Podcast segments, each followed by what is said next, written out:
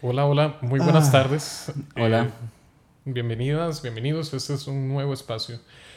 Eh, no estamos en diálogos en música, no estamos en cuadritos. Eh, bienvenidas y bienvenidos a Diabolus y Música. Ta, ta. Uy, no, no me salió el es- eso es un quinto, eso es una quinta justa pr- prácticamente.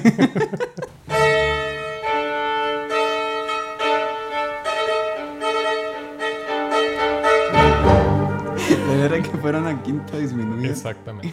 O una cuarta aumentada, dependiendo. Y Ale, ¿por qué es que nace la necesidad de hacer este espacio? Porque Uy, porque cuando comenzamos diálogos en música, planeábamos hacer algo mucho más casual y por alguna extraña razón se tornó de un programa. sumamente serio. No, no- Sí, sí, sí. No nos reímos tanto. nos gustaría estar el día de mañana con las personas invitadas en diálogos en música, pero de estar así también sentados en una mesa, hablar, reírnos. Y hablando de todo un poco, esta es la toma número uno Esta la toma y número esta es uno. la claqueta para sincronizar el video y el audio. Bueno, yo ya había hecho un aplauso, pero al parecer a Ariel no le gustó mi aplauso. Es que no me había dado cuenta. ¿Podemos iniciar de nuevo? ¿Podemos No, no, no, está bien, tranquilo. Ok, ok. Ok, la temática que, que nos trae aquí hoy es algo de lo cual Alex es un experto, que es ser estudiante de música. Eh, uf. Hablemos un poquito, ¿hace cuánto inició usted en la música? Eh, em, yo tenía cinco años cuando empecé, o sea, en el 2001, ok. lo cual vendría siendo 20 años con este. Yo empecé específicamente en el Instituto Nacional de la Música con cinco años y aproximadamente en marzo, entonces creo que sí podría decirse que tengo 20 años. Exactos, poco más. Feliz cumpleaños. Un poquito más de vida, tiene 25, recién Ujú. cumplidos también en marzo. De hecho, Bueno, yo, yo, yo inicié un poquito mayor, yo inicié a los 16, 11 años después. Eh, Ok. en- inicié en el 2000, bueno, inicié tocando guitarra en el colegio, era un chico rebelde que no iba a clases. Pero en, en realidad mi, mi, eso fue creo que en el 2008, allá en las tierras... en las tierras muy lejanas de Zarcero, Mm, porque al parecer eh, a la gente le parece que vivo muy largo. mm. A mí no me parece que vivo tan largo. Yo creo que en Costa Rica todo es, todo es cerca, entonces... Sí, me levanté a las 6 de la mañana y aún así llegamos a las 8 y resto el trabajo de papá. Pero eso no es culpa de que viva lejos, eso, Eso es culpa, de las una presas. puta pereza tan Sí. bonita. Pero sí, eh, y básicamente di, yo, yo me esté ahí eh, en el colegio, una escuela privada, que creo que ahora es municipal, una academia. eh, y Perdón, si escuchan aves y cosas es porque estamos es en el trópico. Esto no es una pantalla verde por aquí. Evidentemente no es una pantalla verde y aquellas personas que nos escuchan, pues no hay una pantalla verde detrás de nosotros, es una ventana. Así es. Y si se escucha un mae ahorita haciendo carrocería y todo, estamos en Costa Rica. Entonces, ningún espacio prueba sonido. También puede sonar. Vecinos de esta comunidad, andamos recogiendo baterías, microondas, ollas en mal estado. Y etcétera. Y en- entre otras muchas cosas, sí. Porque todo lo que usted no le sirve, a nosotros nos sirve para fundir. Mm, ajá, Gracias, exacto. estimados vecinos. Estimados vecinos. Y no, básicamente, bueno, volviendo un poquito a lo que nos traía aquí. Yo, me desvío siempre. Sí, eso, eso va a ser muy interesante. Pero yo lo disfruto mucho. Ojalá. No se me ve, parezco muy serio, pero es por la barba. Te fijo. A las personas que no se escuchan, tengo barba. Eh, pe-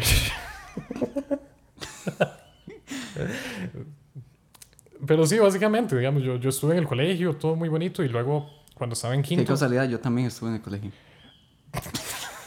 me alegra mucho. Pa- parece que no lo educaron, papito. Bueno, di- yo, yo estuve en el colegio, pero el colegio no pasó por mí, entonces... Yo pasé por el colegio, pero no iba a clases. por hacer música, porque era bonito, porque estaba en un taller. Luego me pasé de colegio. Ahí sí pasé a otro colegio y ahí era que no iba a clases, pero era porque estaba en la banda, estaba en el grupo de teatro y todo. Y luego fue que decidí estudiar música y estudié eh, cinco años en el Conservatorio de Música de Occidente. ¿Comenzaste con tuba? Ahí empecé con tuba, que fue mi, mi formación profesional, que fue lo que se llamaba etapa básica en aquel momento. Mm. Y eso fue, fue tuanis, porque fue, fue venir de un entorno ciertamente amateur, eh, que fue un entorno de, de gente que ama la música, de, gente que no se profesionalizaría en la música el día de mañana, y a pasar ya a un entorno un poco más serio, pero aún así era un huevito, era un huevito porque eh, yo era el único, yo al momento soy el único turista que se ha grabado, y digo al momento porque me gradué hace un mes, es que duró dos años en, en entregarse ahí el título, y duré cuatro años en hacer yo el recital después de terminar de estudiar, pero eh, es bonito eso de, tener un entorno allá un poco alejado y, y, todo. No teníamos banda sinfónica, no teníamos orquesta sinfónica. Y bueno, luego, luego me vine para la sinfónica, que sí tiene orquesta sinfónica, por eso se llama sinfónica. Eh, pero ahí, ahí es donde empieza la experiencia un poco más grande, un poco más interesante. Esto es interesante el, el caso de Ariel, porque bueno, a ver, yo empecé tocando violín, entonces ahí se nota mucho la diferencia de cómo eh, se aborda la educación eh, de las cuerdas versus eh, los instrumentos de viento y percusión.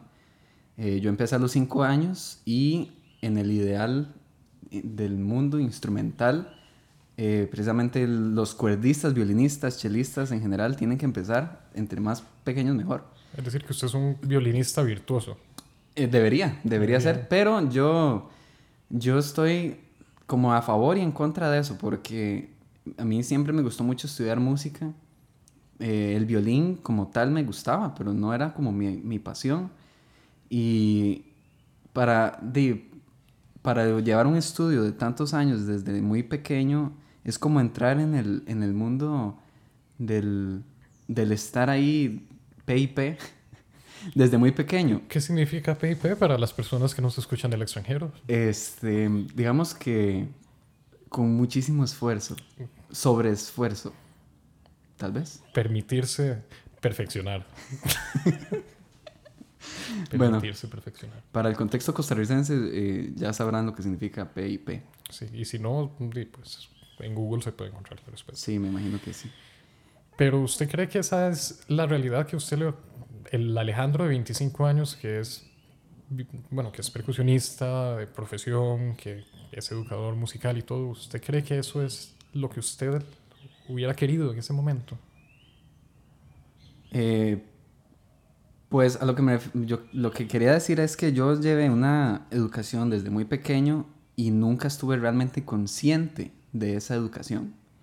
Llevé eh, violín desde muy pequeño, solfeo desde muy pequeño y apreciación musical y todo esto. Pero nunca, yo en ese momento no quería estudiar música.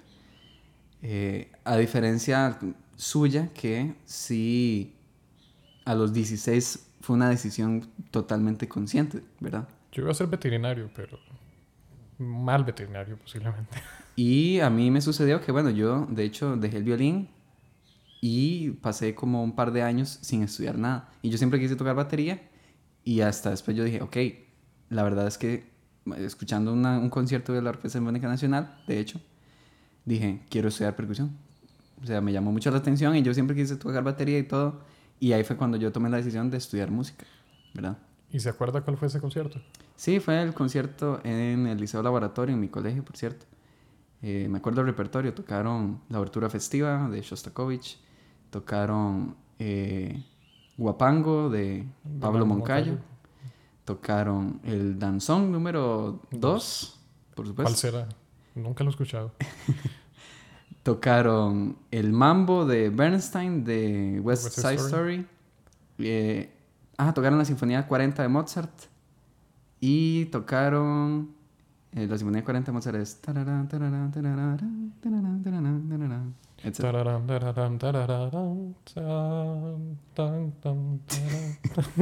bueno, eso era, debería estar, debía haber, haber, estado afinado, pero bien. Y tocaron una, un, medley Se de... notaba que era violinista. un medley de, eh, de, Piratas del Caribe. Del, entonces me acuerdo que, que me, me, impactó bastante ese concierto. ¿Y qué fue lo que le impactó? ¿Qué es la, la pieza que más...? le llamó. Creo que el mambo de Bernstein y la obertura festiva. Esas dos. Ok, ya hablamos un poco de, de, nuestro contexto y lo que nos trajo básicamente a conocernos, porque Ale y yo nos conocemos hace 20 años. Mi nombre es Alejandro Acuña. Mi nombre es Ariel Gustavo Siqueira, mucho gusto, soy tubista. Yo soy percusionista. Bueno, los dos estudiamos educación musical también. Somos educadores musicales de la Universidad de Costa Rica y eh, músicos ya avanzados del Instituto Nacional de la Música.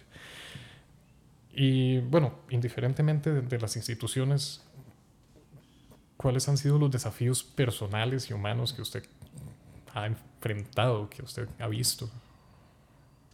Eh, yo creo que el primero fue precisamente el de estar eh, yo pues muy pequeño siendo como dije antes para retomar un poco ese tema no estando consciente de lo que estaba viviendo y la música se volvió bastante sufrimiento para mí porque al no ser una pasión, pero yo no sabía que no era una pasión. Mi mamá me decía, ¿usted le gusta el violín? Y yo, sí. Y me dice, ¿pero no le gustaría tocar otro instrumento? Y yo decía, no, pero que no era lo que... Eh, no, no conocía nada más, digamos, más allá de la banda de la escuela o la banda del colegio, que me gustaba mucho tocar con los tambores y así. Pero no, eh, no, no entendía que yo podía disfrutar de la música.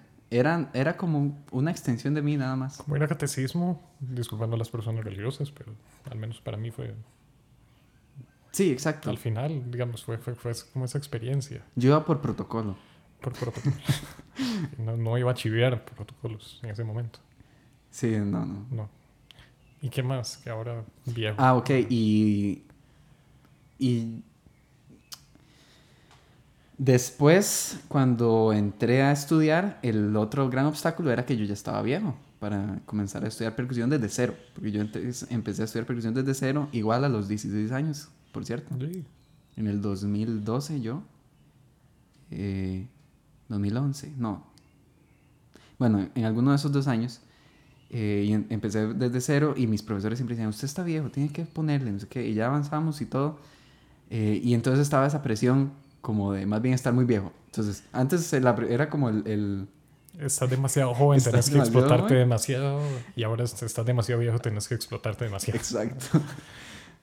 Es interesante. Yo, yo, eh, yo inicié ciertamente viejo. La ventaja es que es un instrumento en el cual eh, empezar a los 16 te, tienes toda la vida para aprender Cualquier instrumento, yo creo que debería haber. Sí, sí, pero es que está el estigma, está el estigma. Por ejemplo, eh, hasta hace un poco tiempo en, en, en, institutos eh, a los 21 años se cerraba la, la admisión para, para, gente mayor de edad. yo, yo, creo que yo, yo entré en, en ese momento, que a, a, los 21 ya, ya estabas, era apenas el momento. Eh, o eran los 25, la verdad es que no sé. la, la, la, verdad es que tengo buena memoria, pero es algo que es un poco irrelevante. Pero yo sí siento que, que es, al menos de mi experiencia, fue eh, venir. Quizás no el, el, el, factor edad nunca fue demasiado, porque cuando, cuando empecé allá en la banda en Zarcero, yo era el, único tubista que quedó después. Cuando entré había un par de tubistas, luego se salieron y luego quedé yo solo. En Palmares habíamos entrado dos eh, y a los años quedé yo solo también. Entonces por ahí estuvo bien. Era el, el único tubista ahí de, que estaba estudiando en su momento.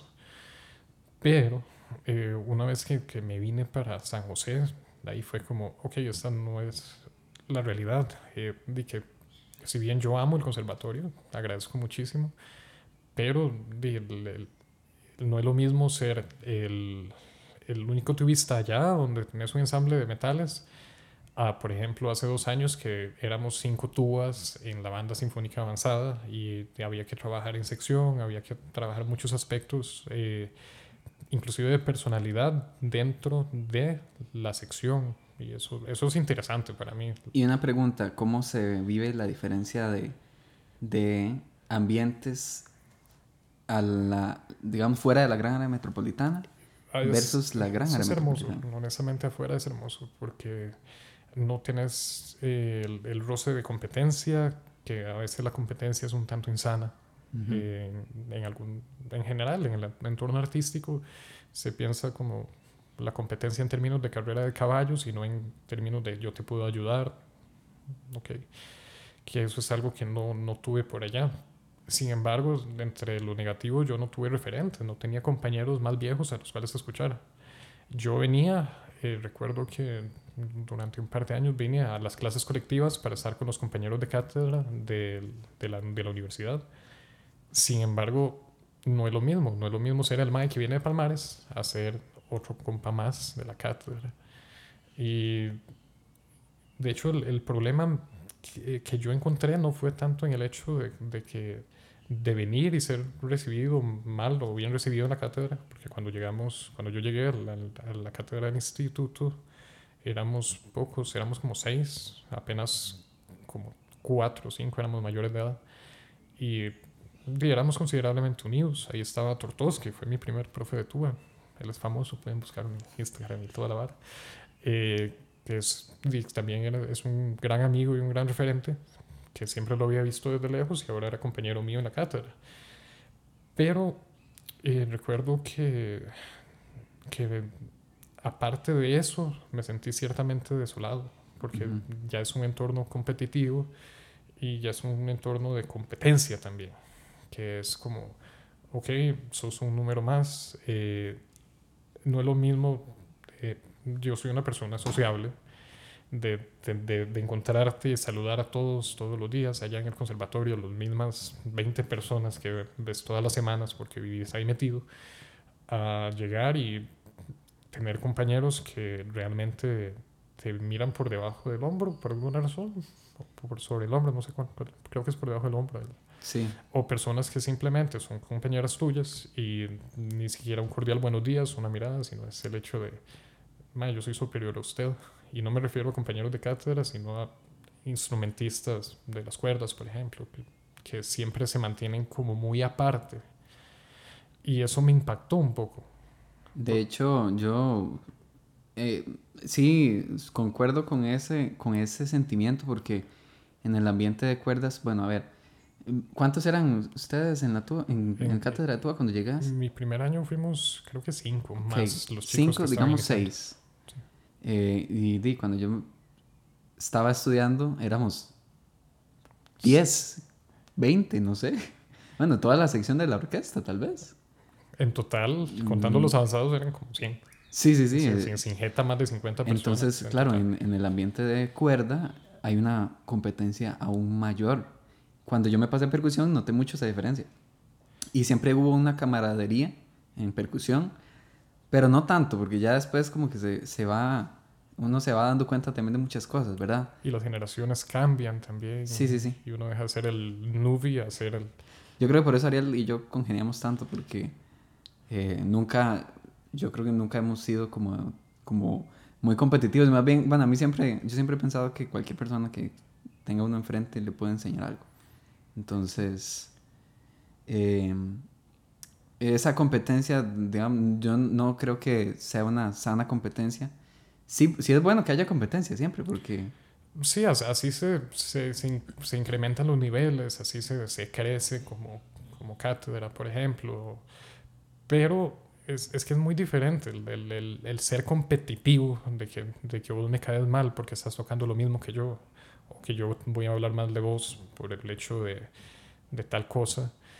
Eh, es muy diferente eso a, a, que nos piquemos porque tenemos un nivel parecido y que estamos tocando y, y a ver quién, quién, toca primero tal pieza. Y eso es algo de música, porque yo pienso que también eso tiene que ver mucho con la idiosincrasia costarricense. Sí, voy, voy a decir algo. Eh, yo en, en un primera instancia dije que, que allá estudiar en Palmares eh, o venir de Zarcero, y pues el entorno musical allá es un huevito, y porque se encuentra a 40 kilómetros de San José. Pero ciertamente el entorno musical en Costa Rica es un huevito. Pero como buenos ticos nos sentimos así orgullosos de que tenemos un ambiente de talla mundial, lo cual no está mal pero es como la L. Nos rozamos con los mejores. Uh -huh. Pero no quiere decir que seamos los mejores del mundo por eso. Creo que eso nos cuesta un poco asimilarlo, de que, de que vea, no vamos a avanzar siendo usted Keylor Nava, siendo aquel Brian Ruiz, si al final de cuentas la selección somos todas las personas que lo integran, todas las personas que estamos en el entorno y que deberíamos ayudarnos entre nosotras y nosotros. Sí, hay, hay mucha gente que estudia música y aquí en Costa Rica porque desea irse y desempeñarse en otro país. Y yo creo que es importante también pensar en qué le puedo dejar yo a mi país, qué legado puedo dejar musical, porque no es, el, el problema no se va a solucionar si yo eh, aprendo y huyo y me voy y dejo, dejo el, el incendio en, en, la casa y digo, no, yo dejo que, que, mi casa se queme y me voy a, a otro lugar y ya. Cerrar la puerta y te, te, te larchas, te marchas nada más, te largas.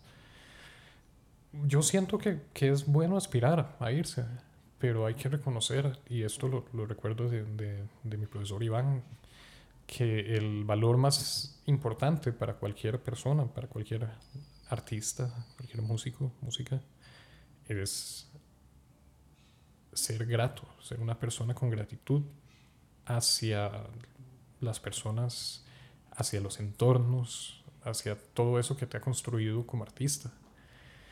Y creo que eso es importante. Y fue pucha, es que bueno, yo he encontrado una salida laboral gracias a ser utilero. Eh, pero siempre, siempre eh, le he agradecido mucho al propio guarda de la institución, eh, porque ha sido una persona buena conmigo.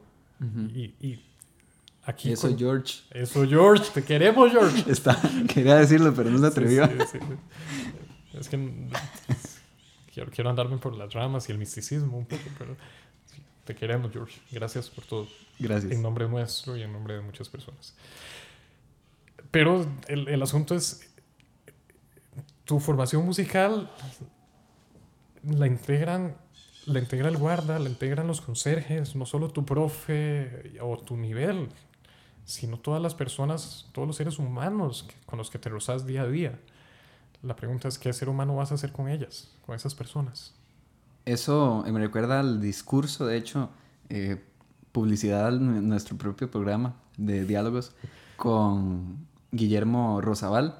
Él habla del musicar, porque el musicar no es, o sea, el hacer música, como él lo describe, como el musicar, no es simplemente yo ir a tocar, es toda la, la institución que representa hacer música, ¿verdad?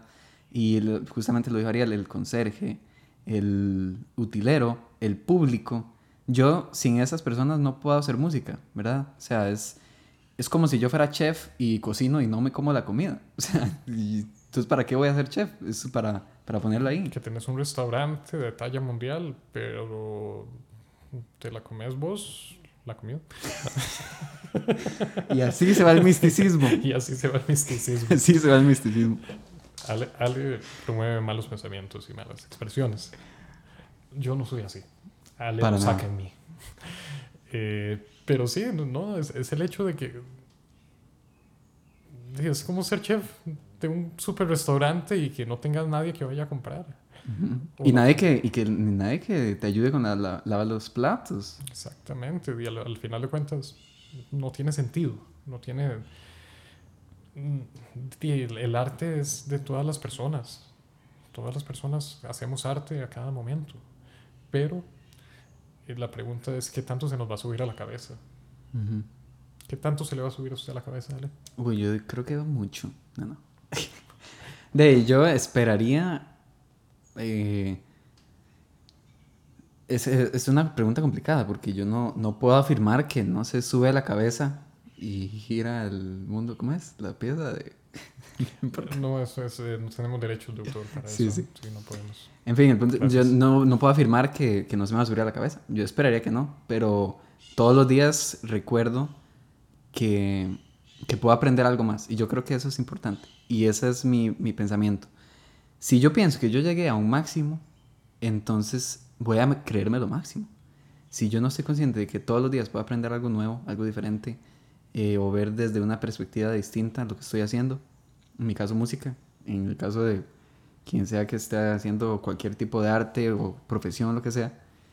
Eh, de entonces, ahí yo voy a entender que, que todavía me falta por crecer. Y, y se puede crecer en, en, comunidad y eso es importante y ahí, es donde vos decís, Ariel, que hay que ser grato con las personas que están a nuestro alrededor, sea quien sea. No solo se crece hacia arriba, se crece hacia los lados en, en el sentido, y es como la política, no solo gobernás eh, de, de, manera piramidal del presidente, los diputados, no, también está el pensamiento social de que al final de cuentas todo el pueblo es quien construye la política, quien construye la sociedad. Y no sé cómo amarrar eso con la música. me salió muy bonita la. Pero sí, al final de cuentas es como, como artista depender de todas las personas. ¿Por qué no las ves como iguales? Yo creo que es eso. Y no sé, si, si quieres ir ya guiando hacia un final. Este, uff, bueno, nada más como, yo creo que ya, ya hicimos una reflexión final, pero... Una última pregunta, una última... Eh, quiero contar una anécdota que no es mía, es de hecho cuando llegó el maestro Giancarlo Guerrero aquí a Costa Rica hace un par de años, nos contó esta anécdota, que él tuvo la oportunidad de dirigir eh, una gran orquesta, en este momento no sé cuál, pongámosle Chicago Symphony, no estoy seguro, pero eh, él estaba, tenía que dirigir, si no me equivoco, así hablo Zaratustra, ¿verdad? De eh, Richard Strauss. Richard, para, para los amigos. sí, sí. Richie. Richie. Eh, y estaba dirigido y tenía un ensayo y, el concierto.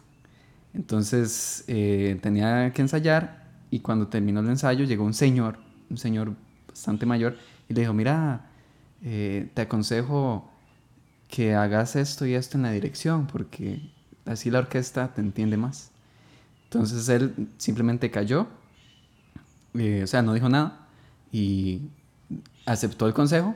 Cuando fue al el ensayo, el concierto, tampoco estoy seguro de eso, eh, dirigió la, la, parte que es el inicio, es muy difícil y funcionó, increíble.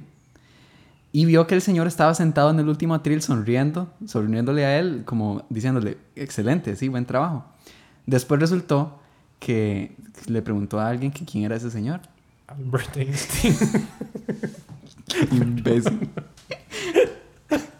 Era Pablo Coelho. Pablo no, no, no. Resultó que ese señor. Era José Mujica. no puede ser. Y así se va el misticismo. Y así se fue el misticismo. Voy a decir quién era el señor, a ver si acaso. Resultó el señor, que el señor era. ¿Qué iba a decir? Voy a ver la cámara, sí. Resulta que el señor era el concertino, fue el concertino de esa orquesta durante más de 30 años, 40 años. Y después de que se pensionó, dijo: Yo quiero seguir tocando, póngame en el último atril de violines. Y entonces lo dejaron seguir tocando porque él era el concertino. Claro, pero Giancarlo Guerrero no sabía que él era el que había sido concertino durante tanto tiempo. Eh, ¿Qué pasa si él no hubiera hecho, le hubiera hecho caso al, al, señor, a su consejo y todo lo que... ¿Qué pasa si lo hubieran cachado? Si, si, si, hubiera dicho, ah, ok, es un señor más, una persona. Pero si es una... Y ya este me gustaría hacer mi cierre. Si es una persona más, eh, todo suma. Todo suma, hay que ser humilde, hay que ser grato y no hay que ver nunca a nadie de una forma en la cual no nos gustaría que nos vieran. Y recordar que, bueno, todos formamos parte del mundo y como el efecto mariposa, cualquier cosa que yo haga va a repercutir de alguna u otra manera en, en Australia.